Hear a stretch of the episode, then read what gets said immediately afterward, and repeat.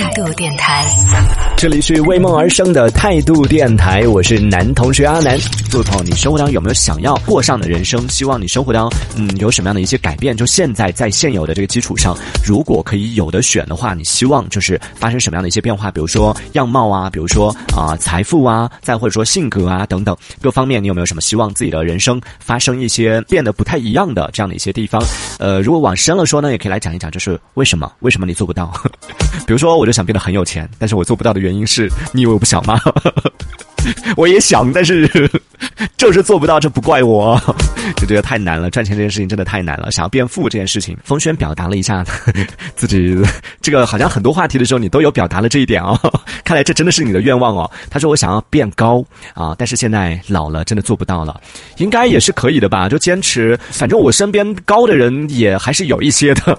然后也大概了解了一下，就自己有默默的观察了一下，比如说他们的喜好啊，他们的饮食习惯啊，然后成长过程他们的一些这种。平时的一些行为习惯什么的，大概我观察了一下，发现就有一件事情，以前我我小时候或者说我们小时候可能家人都有跟我们说过，但是我们都没太当回事儿，就说要多喝牛奶这件事情，就会想要长高就要多喝牛奶什么的，但就就觉得好像小时候什么都说过，想要长高就多吃肉，想要长高就多运动，想要长高就各种各样都说过，所以就觉得好像都只是说一说而已，就没有人当真。但是真的，我身边的那些个儿特别高的人，一方面是家里遗传的，另外一方面是他们真的很爱喝牛奶，爱到什么程度？我以为说应该是从小到大每每天一包吧，后来发现我错了。像我妹妹，我妹妹现在应该有一米七几了吧，高三啊，高三的一个小女孩，然后就已经很高的一个个了。她爱喝牛奶到就是小时候她可以一次性喝个三袋五袋不是问题的，就觉得这 这是我一周的量，你一次性喝完。然后她小时候就真的很爱喝，然后包括到现在也很爱喝，就是已经到了把牛奶当水喝就可以一天不喝水，然后全部用牛奶来取代的那个状态。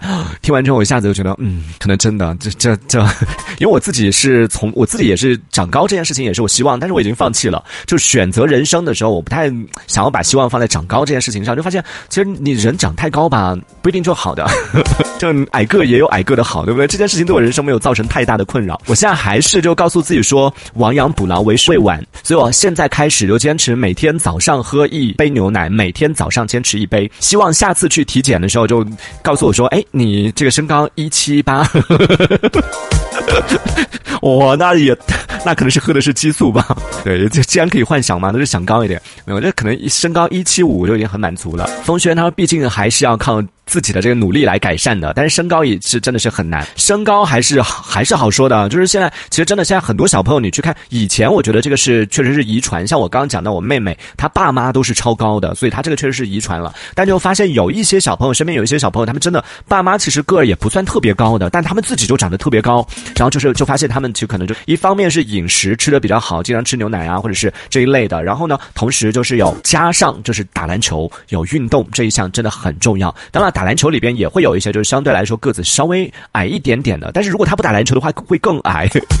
你只能这样想啊，不能说就每一次说到这件事情，说打篮球会变高这件事儿，大家都喜欢拿反面例子来说。哎，那个谁谁谁也打篮球，他也没很高啊。那是因为就是他的基数比较相对来说基数比较小的话，就如果他不打篮球的话，可能他连现在的身高都没有。所以打篮球这件事情也确实是会对身高这件事情会有帮助的。